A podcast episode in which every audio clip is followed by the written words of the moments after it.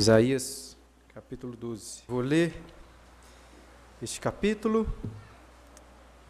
Peço aos irmãos que acompanhem a leitura atentamente da palavra do Senhor, que diz assim: Orarás naquele dia, graças te dou, ó Senhor, porque ainda que tiraste contra mim, a tua ira se retirou, e tu me consolas.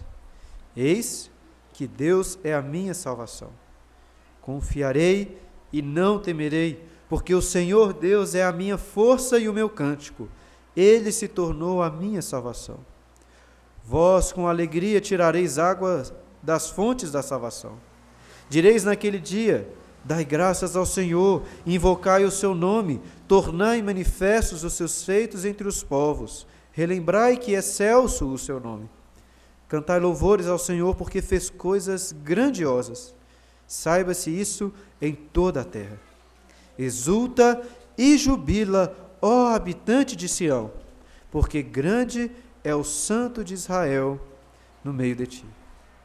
Ó Deus, como acabamos de ler na tua palavra, o Senhor é um Deus grande, que estava no meio do teu povo nos dias do profeta Isaías, em que ele anuncia um grande dia, em que o Senhor estaria conosco no meio do seu povo. E esse dia veio, pois o Senhor Jesus, o teu Filho amado, o próprio Deus se fez carne e habitou entre nós. E através dele, ó Deus, como nosso perfeito mediador, temos acesso à tua presença. Ó Pai, o Senhor está presente em nosso meio, graças te damos por isso. E isso só nos é possível, ó Deus, por causa da tua salvação. Porque o Senhor é a nossa salvação, o nosso cântico, a nossa alegria. Eu peço a Ti, ó Deus, que neste momento em que vamos meditar na Tua palavra, que possamos meditar nela, entendê-la, compreendê-la, mas exultar em grande alegria, pois temos tão grande e maravilhosa salvação. É o que oramos a Deus em nome de Jesus. Amém. Queridos, o que faz vocês cantarem o que lhe faz cantar? Nós cantamos por muitos motivos, não é mesmo? Cantamos quando estamos alegres, cantamos, as crianças gostam muito, né, quando fazemos aniversário, parabéns. Nós cantamos para acompanhar uma música que nós gostamos. Existem canções de amor que cantamos para pessoas amadas. Existem canções que falam sobre histórias. Nós cantamos também para decorar algumas coisas. Isso acontece na, na educação, aprendemos para decorar algumas coisas. Cantamos também em momentos de tristeza, em momentos de luto. As canções e músicas fazem parte da nossa natureza, fazem parte da natureza do, do homem, não é mesmo? Uma prova disso é que você não conhece uma criança que não gosta de cantar. É natural do homem gostar de cantar. E estamos diante de uma canção. É uma oração, mas é uma canção que é colocada diante do Senhor. E, como disse, quando iniciamos a estudar o livro do profeta Isaías, iríamos, neste momento, estudar até o capítulo 12. Sendo assim, esse é o último dia, pelo menos por enquanto, que meditaremos nesse texto. Encerraremos os estudos no livro do profeta Isaías, meditando nesta canção. Não podemos cantá-la ou ouvir a sua melodia, pois a não, não temos. Mas podemos ler a sua letra, meditar nela. Agora, o que, que motiva Isaías, o povo de Deus, ou a anunciar esse dia em que iriam cantar? O que motiva esta canção, essa música? O motivo mais precioso de todos: a salvação. Motivo pelo qual nós acabamos de cantar uma música que o título é Salvador Maravilhoso, porque Deus é a nossa salvação. Deus criou a humanidade com um propósito. Deus libertou o seu povo do Egito, da escravidão do Egito, com um propósito. Ele os salvou para que eles pudessem glorificar o seu nome, adorá-lo e nisso ter prazer, glorificar a Deus e gozá-lo para sempre.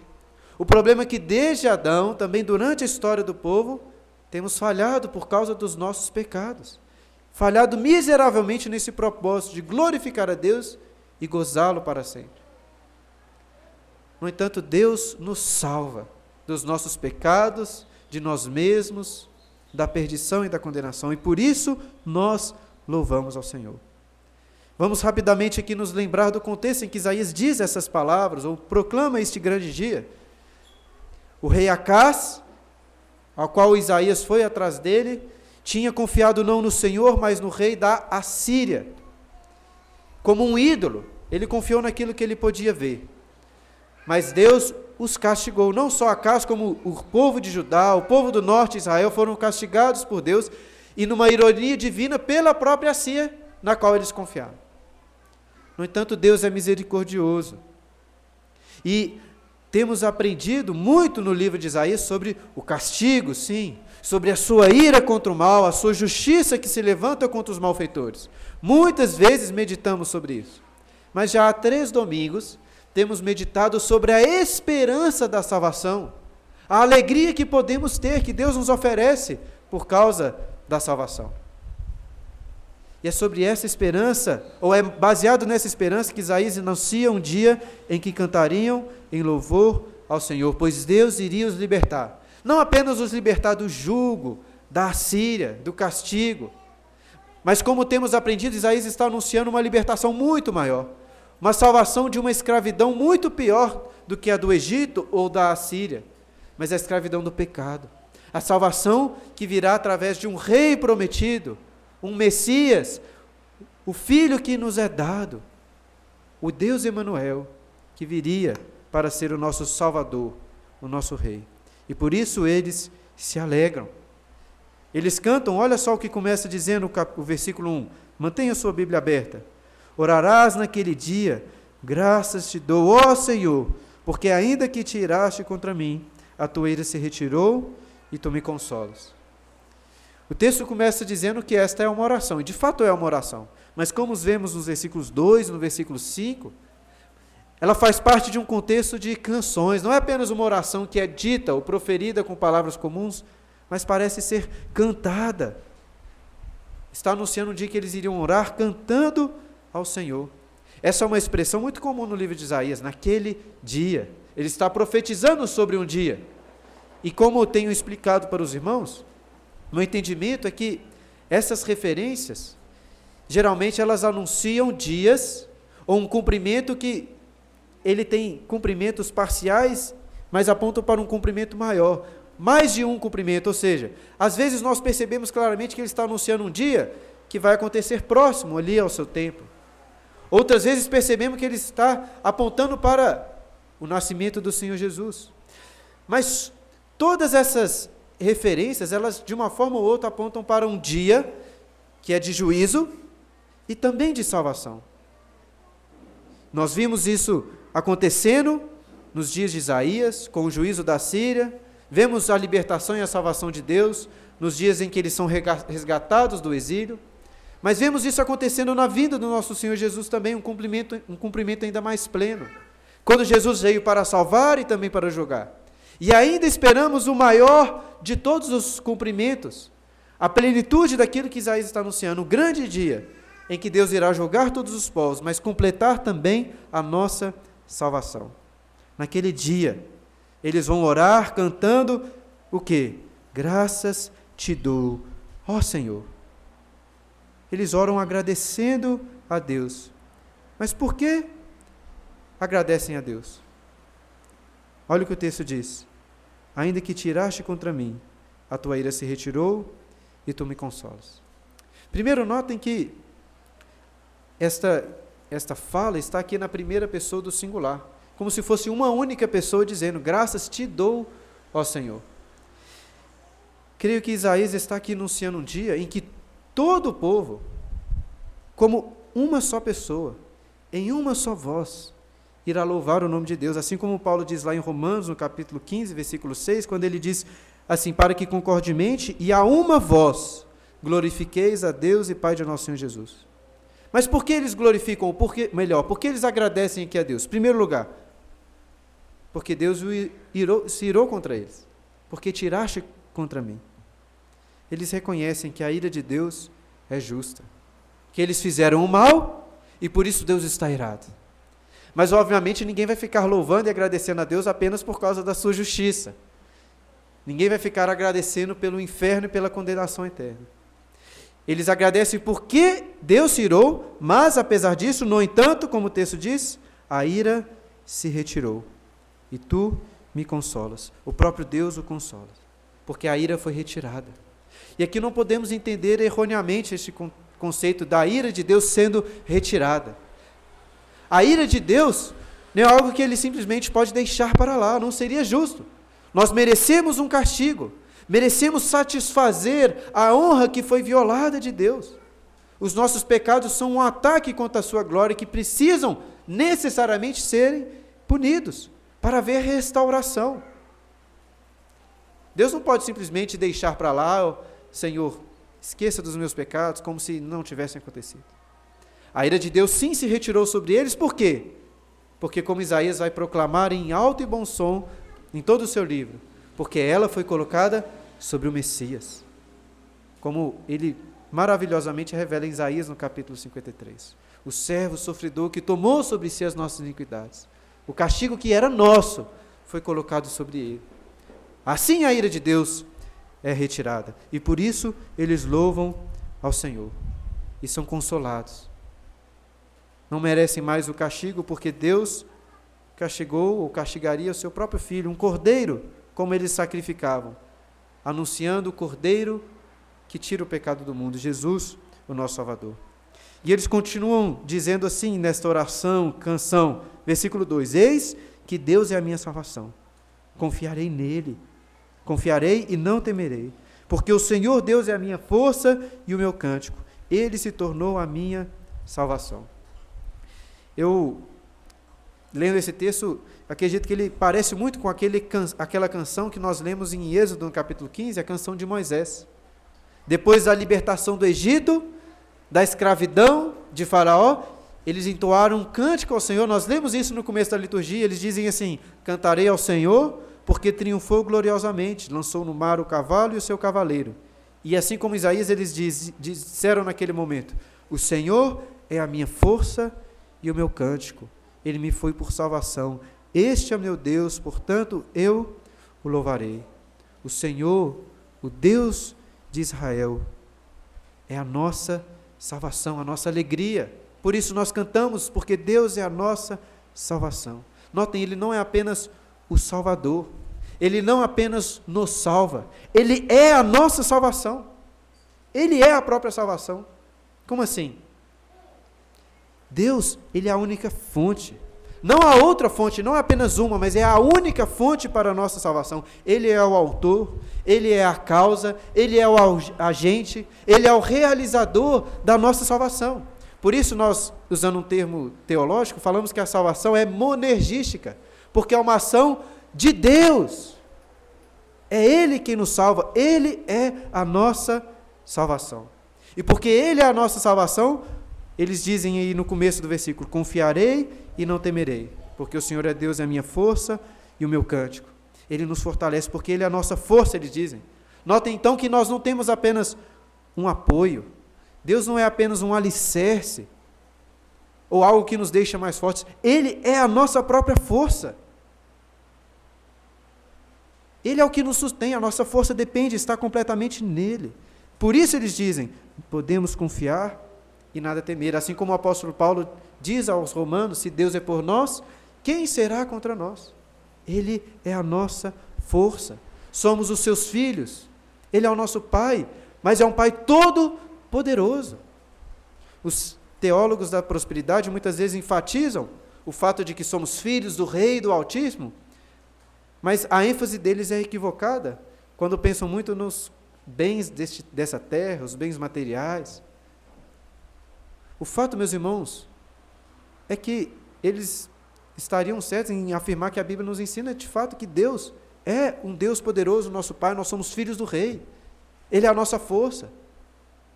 Isso não significa que não passaremos por dificuldades, mas que em todos os momentos Ele está conosco e nos fortalece. Somos herdeiros de uma grande aliança. É sobre, por, por causa disso que eles estavam cantando. E essa salvação maravilhosa, essa força, é colocada agora no versículo 3 como que uma fonte da qual eles podem tirar com alegria. Olha só o que diz: Vós com alegria tirareis água das fontes da salvação. Ou seja, como se a salvação estivesse diante deles ali, e eles podem tirar daquela fonte água para saciar a sua sede. Tiram essa água com grande alegria. A água é um símbolo maravilhoso para representar a nossa salvação. Por vários motivos. A água, ela purifica, ela limpa. Mas no contexto aqui, e acho que principalmente porque a água, ela sacia a nossa necessidade mais básica. João Calvino, comentando esses versículos, ele diz que esta é uma belíssima metáfora, por quê? Pois na vida não existe nada mais necessário do que a água. E a escassez de água, ou a falta de água, né, é a pior de todas. Não existe nenhuma escassez que nos dá maior angústia, maior inquietação do que a falta de água. É o que nós mais precisamos, mais até do que o pão. E há essa comparação, essa simbologia da água como a nossa salvação. Acho que nós não sabemos, ninguém aqui sabe ao certo exatamente o que é passar sede. Talvez Marco aí na, no, na aeronáutica, alguns passam aí por momentos assim, de, por muita sede, mas eu não sei o que é realmente ficar com muita sede. Deve ser algo assustador, terrível. Mas a salvação é como essa água que sacia a sede. No calor escaldante do Sinai, por vezes o povo murmurou, reclamou porque estavam com sede no calor. E Deus no Sinai, para provar que eles podiam confiar nele, fez água sair de uma rocha. E como nós temos aprendido, tudo isso apontava para Jesus, para a salvação que nós encontramos em Jesus. Como o próprio autor aos Hebreus diz lá, desculpa, como o apóstolo Paulo diz em 1 Coríntios, no capítulo 10, falando dessa rocha, o que ele diz lá? Ele diz que todos beberam da mesma fonte espiritual, esta rocha, porque bebiam de uma pedra espiritual que o seguia, e a pedra era Cristo. Jesus era a fonte de satisfação daquelas pessoas no deserto, assim como é a nossa fonte de satisfação. O versículo 4 continua esta canção dizendo: Direis naquele dia, dai graças ao Senhor, invocai o seu nome Tornai manifestos os seus feitos entre os povos, relembrai que é excelso o seu nome. A canção continua com palavras de louvor ao Senhor. Quando o nosso coração, como vimos no versículo 3, está alegre, ou superabunda de alegria no Senhor, a nossa boca não fica fechada. Os nossos lábios se abrem em louvor ao Senhor. Assim como estávamos vendo essa semana no estudando o livro do Peregrino, terminando de estudar o livro do Peregrino, certa hora cristão e esperança chegam nas terras de Beulá, da terra da desposada, que é uma referência lá em Isaías 62, uma terra de grande alegria, por causa da salvação, alegria naquilo que Deus fez. E Bunyan coloca que eles, por causa dessa grande alegria, não conseguiam fechar as suas bocas, pois estavam constantemente falando e proclamando louvores ao Senhor. Quando estamos alegres, a nossa boca expressa aquilo que o nosso coração está cheio, alegria na salvação. Naquele dia, ao invés de usarem a sua boca para o mal, para blasfemar ao Senhor, para inimizades, eles iriam usar as suas bocas para louvar. Como vemos aqui, ó, olha, acompanhe aí nos, a partir do versículo 4. Primeiro eles iriam dar graças, dai graças ao Senhor, convocando aquele povo a agradecer a Deus, agradecer por tantas bênçãos, principalmente pela salvação que Ele nos concede. Dá graça ao Senhor, depois, invocai o seu nome. Invocar o nome de Deus é uma expressão, uma espécie de expressão técnica, que se refere ao culto, à assembleia. Como eu sei disso? Porque se você olhar lá em Gênesis, no início, na descendência de Adão, é dito que quando nasceu Sete, nasceu Sete, e daí se começou a invocar o nome do Senhor. Essa é uma expressão comum no Antigo Testamento para se referir ao culto. Quando as pessoas se, se reuniam para invocar e adorar o nome de Deus, para adorá-lo. É isso que nós fazemos quando estamos alegres por causa da nossa salvação. E o, te, e o texto continua: tornai manifestos os seus feitos entre os povos. Ou seja, essa salvação, a alegria, não era para ser compartilhada apenas entre eles, mas era para ser compartilhada para outras pessoas, outros povos. O propósito de Deus sempre foi esse: para que toda a terra conhecesse a sua glória. Ele abençoou e escolheu Abraão, mas para que através de Abraão todas as famílias da terra pudessem ser abençoadas. Este sempre foi o propósito de Deus, ele tem cumprido isso ao longo da sua história. E o texto continua: relembrai que é excelso o seu nome. Relembrar a excelência do nosso Deus. Meditar sobre quão precioso e santo é o seu nome. É um dos exercícios espirituais mais importantes para nossas vidas. Não estou falando apenas de você ler sobre isso, ouvir uma pregação, ou até orar, mas meditar. Recordar em seu coração quão bondoso é o Senhor, quão precioso e santo é o seu nome. Meditar sobre o que isso significa, gastar tempo. E é isso que eles iriam fazer. Versículo 5: Cantar louvores ao Senhor. Não deveriam apenas proferir essas palavras de louvor, mas cantar. É diferente, não é, meus irmãos? Uma coisa é nós, eu falar aqui, olha, Deus é grande. Outra coisa é nós cantarmos. Grande é o Senhor e muito digno de louvor. É diferente. E nós devemos fazer isso, porque fez coisas grandiosas. Saiba-se isso em toda a terra.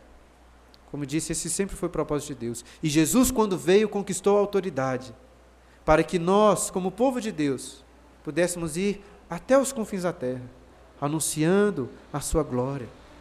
É isso que tem acontecido. Isso se cumpre em Jesus e continua ainda avançando para a glória do seu nome. E o texto continua mais uma vez os conclamando a exultar de alegria. Exulta e jubila, ó habitante de Senhor, porque grande é o santo de Israel no meio de ti. Aqui, apesar de nós não termos essa diferenciação no texto em português, a referência de Sião, habitante de Sião, é uma referência feminina, que está falando de uma mulher. Acredito até que é apontando para, essa noção bíblica da habitante de Sião, do povo de Deus, como uma esposa, a noiva, que se alegra na presença do seu noivo. Exulta de júbilo. E que noivo! Grande é o Senhor no meio de ti é o Deus Emanuel presente com o povo, e por isso eles estão alegres. Esta canção, não sei se você percebeu ao longo do que estávamos aqui meditando e lendo, ela fala sobre muitas coisas da vida cristã. Lendo esse texto, pensei em muitas aplicações, diversas aplicações que dizem respeito às, à nossa prática, à nossa vida cristã no dia a dia, à nossa vida cristã como um todo, como igreja.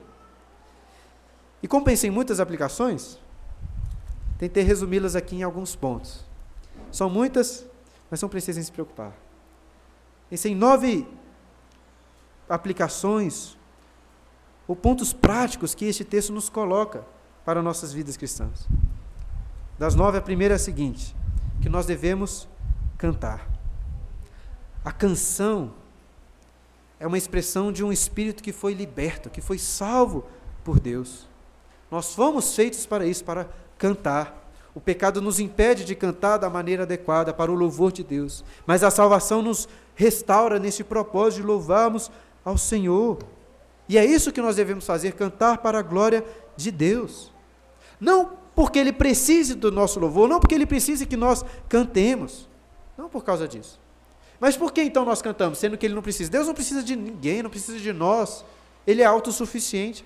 Mas por que então nós cantamos para louvar o seu nome? Por quê? Em primeiro lugar, porque obviamente essa é a resposta apropriada pelo que ele fez por nós. Há tanto que ele tem feito. Nós somos filhos que louvam o Pai por ser quem ele é. Mas em segundo lugar, oramos porque mesmo Deus não precisando, ele nos dá este privilégio de participarmos da sua alegria, da sua glória. Ele não precisa de nós. Mas Ele nos deu esse privilégio de podermos, junto com Ele, louvar o Seu nome, participar desse projeto glorioso de todas as coisas que é trazer glórias ao Seu nome. Em terceiro lugar, Louvamos e cantamos a Deus porque, sim, Ele se alegra em nossas canções. Ele tem prazer em cântico novo que prestamos a Ele. Obviamente, por nós mesmos, mas porque quando cantamos, é o Espírito Santo de Deus que habita em nós, que nos habilita a louvar. É o próprio Filho dele que é o intermediador que leva esse cântico como um aroma suave. É o próprio Deus, nessa harmonia da Trindade, que em nosso meio canta para o louvor do seu próprio nome. E por fim, cantamos porque, ainda que Deus não precise, nós precisamos de cantar. A canção tem esse poder de, parece que libertar a nossa alma. Você já deve ter percebido isso. Parece que quando você canta, você consegue se libertar um pouco das preocupações deste mundo. Você se esquece um pouco destas coisas, esquece até de, de você mesmo. E quando nós louvamos a Deus e cantamos ao seu nome, parece que as outras coisas perdem a sua importância. Os nossos corações, ao invés de ficarem aqui, são colocados em Deus. Somos transportados para louvá-lo. Por isso nós devemos cantar. E cantar forte, cantar com alegria. Né? Nós subscrevemos aqui uma confissão de fé que foi feita por ingleses, mas nós não somos ingleses. Não precisamos ser como eles, muitas vezes mais frios. Podemos cantar com alegria, com força. Sabe, se é uma canção de alegria, porque cantar baixinho, cante ao louvor. Exorta os irmãos a fazerem isso, esforçarem a cantar com alegria, com força, com prazer. É, se quiser levantar sua mão, não tem problema. Se for uma atitude sincera de louvor, a Bíblia não condena. Devemos louvar e ter alegria em cantar para o nome do nosso Senhor. Em segundo lugar, uma segunda aplicação. Não adianta cantarmos sozinhos ou separados uns dos outros. Como destaquei no primeiro versículo, parece que o povo aqui é chamado a cantar e a orar em uma única voz. Deus ele se alegra é na comunhão dos santos. Deus ele não aceita o seu louvor se existe no seu coração rixas, intrigas, brigas com irmãos da igreja, com irmãos que fazem parte do corpo de Cristo. Não adianta cantar se existe inimizade em seu coração contra alguma pessoa, algum irmão. A nossa igreja, como ela é muito nova, tem esse privilégio, né? De crescer aos poucos, mas é mais fácil no nosso meio conviver bem, ter a grande alegria em estarmos juntos. Mas eu tenho certeza, irmãos, a igreja, à medida que o tempo vai passando, as dificuldades virão, os problemas, os conflitos. Né? Alguém vai pisar na bola contra você, alguém vai fazer algo que vai te ferir. Às vezes você vai ficando cansado de uma pessoa por algum motivo. O tempo faz isso às vezes, né? No começo tudo legal, mas aí com o tempo vai passando, a igreja vai, vai passando os anos, a gente vai perdendo um pouco da paciência. Estou falando que essas coisas acontecem não porque elas deveriam acontecer. Não podemos permitir que isto aconteça. Inimizades, conflitos entre o povo de Deus são completamente contrários àquilo que nós professamos. Não adianta cantar louvar, louvar ao Senhor se nós temos inimizades. Por isso, quando vierem, virão dificuldades nos relacionamentos, procure a conciliação em nome do Senhor Jesus, resolver em amor. Né? Se você fez o mal, peça perdão, se humilhe. Né? Tente, à medida do possível, restaurar esse relacionamento. Se você foi ferido, perdoe. Ofereça perdão uma vez, setenta vezes sete, como o Senhor Jesus disse. Aprenda a sofrer o dano também em amor. Porque não podemos muitas vezes sofrer o dano para manter um relacionamento de amor. Deus ele é, ele se agrada das nossas canções quando fazemos em uma única voz, em união. Devemos buscar isso. Não existe nenhum único motivo para você ter inimizade com qualquer pessoa que é membro da Igreja de Cristo. Devemos perdoar, Devemos buscar e pedir perdão e manter essa unidade. Um povo unido. Terceiro lugar, devemos nos unir para, como vemos aqui, invocar o nome do Senhor. Este é o propósito pelo qual nós somos criados, cultuá-lo. E não há momento mais especial na igreja, do povo de Deus, do que este momento que nós estamos tendo aqui. É isso que Deus quer para nós, o povo unido diante da Sua presença, reconhecendo, como vimos aqui, grande é o Senhor, de Israel no meio de ti, no meio de nós. Quando cultuamos a Deus, estamos diante da Sua própria presença. Já disse isso para os irmãos e volto a falar. Quando falo que estamos diante da presença de Deus, não é simplesmente que Deus está aqui em nosso meio, Ele está. Mas a Bíblia nos ensina que através de Jesus é nós que estamos nos céus, diante do trono da graça, louvando a Ele lá, porque estamos unidos a Cristo, diante do trono do Senhor. Então cantamos aqui, mas as nossas vozes estão lá, no trono de Deus que habita nos céus. Estamos diante da Sua presença, cultuando o Seu nome. Quão importante isso é para nossas vidas, para a vida da igreja. Quarto lugar, esse texto nos ensina que devemos também confiar em Deus, como vimos lá no versículo 2: O Senhor é o, Senhor Deus é a minha força, por isso confiarei e não temerei. Como disse, ele não é apenas o nosso apoio, o mero apoio, ele é a nossa própria força. Isso não significa que Deus vai nos livrar de todas as adversidades. Pelo contrário, muitas vezes Ele mesmo nos faz passar pelas dificuldades. Nós podemos até orar para Deus nos livrar das dificuldades, mas não de todas, pelo menos não nesse mundo. Um dia Ele vai nos livrar de todas, mas nesse mundo não podemos, porque elas fazem parte das nossas, da nossa santificação, elas são importantes para nós hoje, como são fundamentais, para que aprendamos a confiar em Deus, a não temer, para que tenhamos oportunidade de demonstrar essa confiança. Mesmo quando passarmos pelas dificuldades, ele sempre está conosco, Ele é a nossa força, podemos confiar nele. Tudo posso naquele que me fortalece.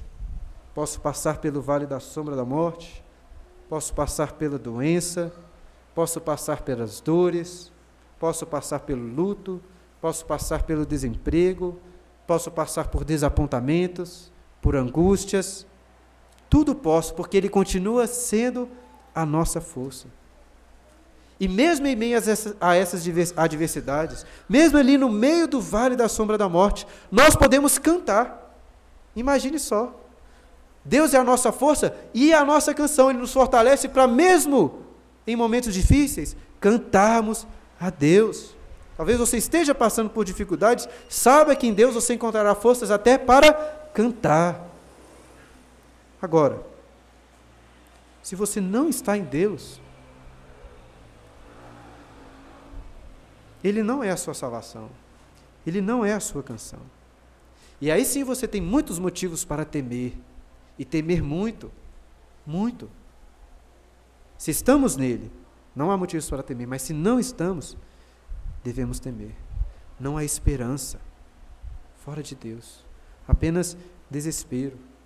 Não adianta tentar se agarrar em qualquer coisa deste mundo tentar confiar na sua própria força, nas suas próprias conquistas, na sua própria capacidade. Todas essas coisas são frágeis como a areia, como uma pessoa que constrói a sua casa na areia. E quando as tempestades das adversidades vêm, levam embora. Não podemos confiar nas coisas deste mundo, apenas na rocha, na nossa força. E olha, irmãos, não adianta também apoiar em uma mera religiosidade.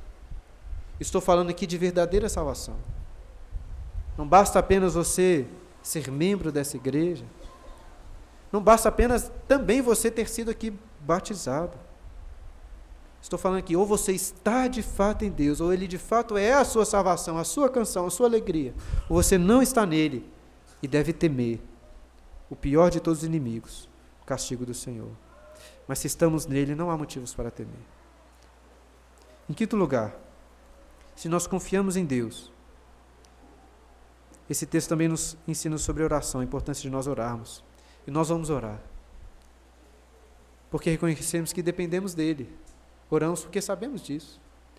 Oramos também em gratidão ao Senhor por o que ele tem feito por nós. Oramos para pedir perdão, sabendo que ele nos perdoa em Jesus. Oramos intercedendo um pelos outros, pois sabemos que ele é poderoso para abençoar a vida dos nossos queridos. Oramos também para proclamar, como vemos aqui, os seus feitos, a sua glória, o seu nome. Quanto tempo você gasta orando? Outra pergunta: quanto tempo, talvez você já pensou, não é muito, mas quanto tempo da sua oração você gasta louvando o nome de Deus, proclamando quem Ele é, falando que Deus é santo, pensando sobre essas coisas, que Ele é bom, maravilhoso, justo, louvando por quem Ele é, pelo que Ele tem feito. Devemos louvar, orar. Isso tem a ver com a sexta aplicação, como nós vimos aqui, de recordar, como vimos aí no versículo 4, relembrar que é excelso o seu nome. Devemos ter isso como um exercício espiritual para as nossas vidas. Relembrar, parar para pensar quem Deus é, o que eu conheço sobre Deus, o que Ele tem feito. Até estava, a Clara estava me comentando comigo sobre isso essa semana. Não estou falando aqui apenas de oração. Não estou apenas falando de você ler a Bíblia e ver aquilo que tem feito. Estou falando de você parar para pensar, meditar, relembrar sobre quem Deus é, que Ele tem feito na sua vida. Meditar, refletir sobre os feitos de Deus, como isso é importante para nossas vidas. Devemos ter isso como um exercício espiritual diante do Senhor. Uma sétima, uma sétima aplicação, devemos também, como o texto nos mostra, sermos gratos a Ele. Devemos, como povo, cantar graças te dou, ó Senhor. Devemos sempre ser gratos a Deus. Todo tipo de murmuração e reclamação é, fruto de, é, é fruto de lábios ingratos, impuros. Porque o Senhor, que criou todas as coisas, que é o Deus da providência, que sustém tudo pelas suas mãos, Ele também é o nosso Pai. Ele também nos promete cuidado. Lá em Filipenses, no capítulo 2, versículo 13, Paulo anuncia assim: Deus é quem efetua tanto o querer como o realizar. É um texto clássico para falarmos da soberania de Deus. Talvez um texto que muitas vezes não sabemos a sequência dele, mas é muito importante também, é o que ele diz logo em seguida. Logo depois de ressaltar a soberania de Deus, que ele quem efetua tanto querer quanto realizar, o que o apóstolo Paulo diz? Fazer tudo sem murmurações nem contendas. Há uma íntima relação nisso aí. Se sabemos que Deus é soberano, está no controle de todas as coisas, murmurar é até estupidez. É totalmente contrário àquilo que nós professamos. Se Ele está no controle e Ele é bom, não há nenhum motivo para reclamar. Devemos sempre ser agradecidos pelas bênçãos, pelo cuidado, pela provisão, pelas dificuldades, pelas doenças, pelas adversidades. Oh, como é bom termos essa graça de Deus, de agradecê-lo até pelas dificuldades. É difícil, mas é uma graça maravilhosa que Deus oferece ao seu povo. E o texto também nos ensina, em oitavo lugar, sobre a proclamação. Ele exorta aquelas pessoas a proclamarem em toda a terra o nome de Deus. E esse é o propósito da igreja.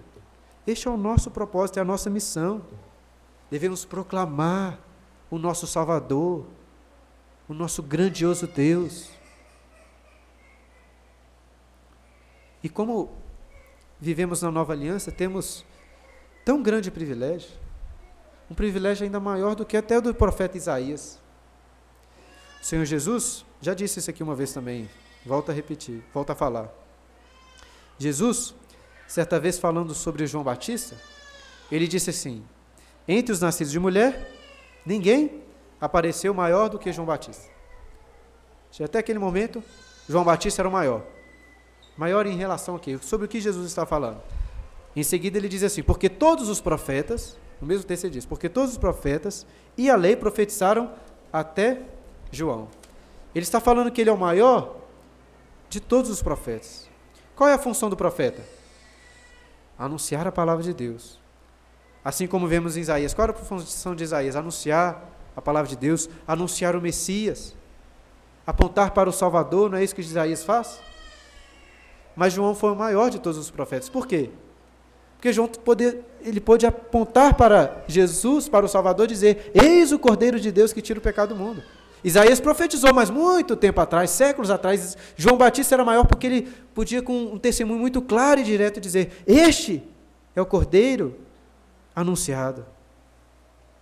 Ou seja, ele não era o maior por ser o mais piedoso, ainda que pudesse ser um homem muito piedoso, mas porque tinha um testemunho e proclamava claramente quem Jesus era. Agora, depois de falar que dentre os nascidos de mulher não apareceu nenhum maior do que João, o que, que Jesus diz logo em seguida? mas o menor no reino dos céus é maior do que ele. Jesus estava falando sobre nós. Que João Batista morreu sem poder contemplar a obra completa de Cristo, a sua morte, a sua ressurreição. Nós podemos contemplar. Nós, o que eu estou querendo dizer para os irmãos é que nós temos um testemunho ainda mais claro do que o do, do que de João Batista. Podemos assim anunciar com muito mais intrepidez, com muito mais clareza sobre a glória do nosso Senhor. O menor de nós, o menor de nós pode proclamar muito mais do que Isaías, pois até João era maior do que ele, e maior do que João Batista. E por fim, irmãos, em nono lugar, aquilo que certamente é de maior destaque neste texto. Nesse texto que os irmãos que estão acostumados perceberam que fiz a exposição um pouco diferente. Primeiro expus o texto, explicando os seus versículos, para depois pegar aqui temas claros que são anunciados nessa canção. Mas de todos, o principal é a salvação. A alegria, a satisfação, porque Deus é a nossa salvação. É isso que eles estavam cantando. Porque ainda que Deus tenha se irado, aí ele se apartou. O que nós mais precisamos de Deus? Na verdade, o que nós precisamos mais de qualquer coisa é da salvação. Isso ele nos oferece. E por isso nós nos alegramos. E saibam, irmãos, que a salvação é um pacote completo. Não é o que já aconteceu apenas. Nós já fomos salvos? Já fomos salvos em Cristo Jesus? Sim. Mas continuamos, continuamos sendo salvos através da santificação e seremos ainda salvos na glorificação. Nós louvamos a Deus por todo este pacote de salvação. Porque o texto nos diz não apenas sobre a salvação, mas a alegria, a satisfação daqueles que bebem como se uma fonte de água estivesse dele, podendo tirar com alegria da água da salvação. Um texto que certamente deve vir à mente de muitos, que anuncia com clareza a salvação nesse contexto de água, é quando Jesus se encontra com a mulher samaritana. Texto relatado lá em João capítulo 4. Eu estava, algo recentemente me chamou a atenção nesse texto. O que acontece ali? Jesus se encontra, na verdade, antes de ele se encontrar com a mulher samaritana, o texto diz que ele estava cansado da viagem. Ele sentou ali perto do tanque, estava cansado e estava com sede. Quando chega aquela mulher, o que Jesus faz? Ele pede para que ela pegue água para ele, para que ele dê água, para que ela dê água para ele, porque ele estava com sede. Mas depois note lá, em João capítulo 4. O texto nem fala que Jesus bebeu água. Ele pediu água, mas parece que essa água nem foi oferecida a ele. Por quê? Porque o foco deixa de estar na sede do Senhor Jesus para falar que Ele é a água viva. E quem beber dessa água jamais terá sede. É isso que ele anuncia para aquela mulher. O foco não é mais a sede de Jesus, mas a sede que é satisfeita por Ele, que é a água que nos satisfaz. Por isso, a água é uma maravilhosa, como dissemos aqui, figura da salvação, porque a água satisfaz as nossas necessidades e não há necessidade maior do que a salvação que podemos encontrar apenas em Jesus. Ele nos sacia a sede. Nunca mais temos sede. É uma água viva. Porém, aqui encontramos um dos mais maravilhosos, vamos dizer assim, paradoxos da vida cristã. Por quê? De fato, Jesus é uma água que satisfaz completamente. Quem bebe dessa água jamais terá sede, não vai precisar de beber água novamente, como nós fazemos como todos os dias. Bebemos água, saciamos a sede, mas logo estamos com sede novamente, precisamos de mais. Jesus nos sacia de uma vez por todas. Não precisamos de nada mais, apenas dele. No entanto, o paradoxo está no fato de que, apesar de nós nos saciarmos completamente, ainda assim queremos mais. Nós bebemos dessa água, mas nunca chegaremos ao ponto de falarmos assim: ah, está o suficiente. Às vezes você bebe água e se bebeu demais você não quer mais. Mais água seria ruim, não é verdade? Às vezes você está comendo uma boa comida, muito feliz em estar se satisfazendo com aquilo ali, mas chega um momento que comer mais, ainda por melhor que ela seja, não vai ser bom, não vai ser prazeroso.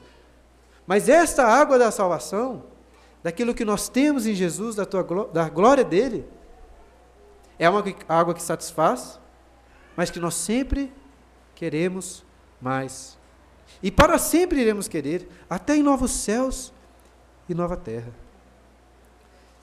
Um dos autores que me fez mais ver esta realidade foi C.S. Lewis. C.S. Lewis ele fala muito sobre esta alegria. Em uma de suas biografias ele diz que a história da sua vida é um desejo não plenamente satisfeito.